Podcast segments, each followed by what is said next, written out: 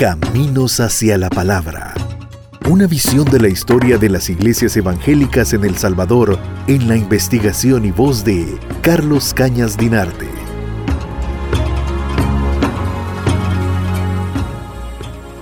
En diciembre de 1931, un golpe de Estado contra el ingeniero Arturo Araujo lo derrocó del Poder Ejecutivo de la República del Salvador. Un directorio militar asumió el mando entre el 2 de diciembre y el 4 de diciembre de ese mismo año. El 4 de diciembre aquellos militares jóvenes decidieron entregar el mando nacional al vicepresidente de la República, general de brigada o brigadier Maximiliano Hernández Martínez. Gobernaría los siguientes 13 años la patria salvadoreña. El general Hernández Martínez no era católico, era teósofo, era masón y por tanto estaba mucho más abierto a cualquier otra visión religiosa que no fuera solamente la predominante del catolicismo.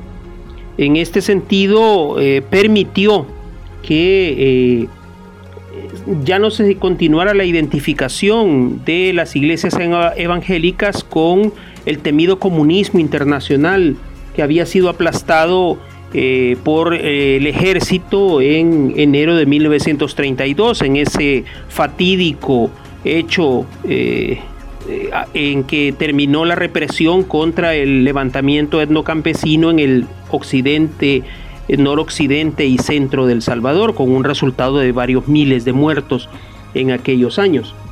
Entonces, el general Hernández Martínez le permitió a varios extranjeros que se adentraran en el territorio nacional para poder eh, expandir la palabra evangélica.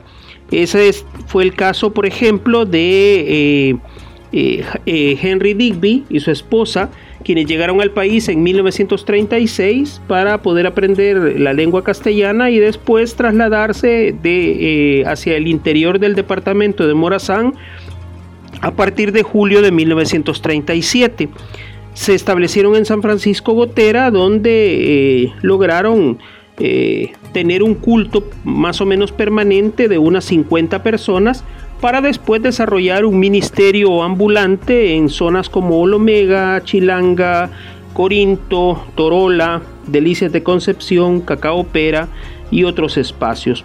Ahí, hasta ahí se desplazaban eh, en, en, caballo o a pie y pues lo cierto es que eh, les permitía entablar eh, comunicación directa con las personas residentes de esa zona.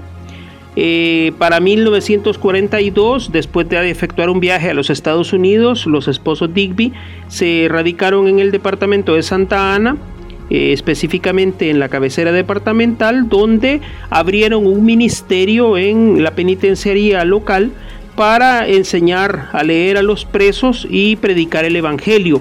Aparte de eso, crearon eh, quizá la primera biblioteca evangélica que hubo en un centro penitenciario de la República del Salvador.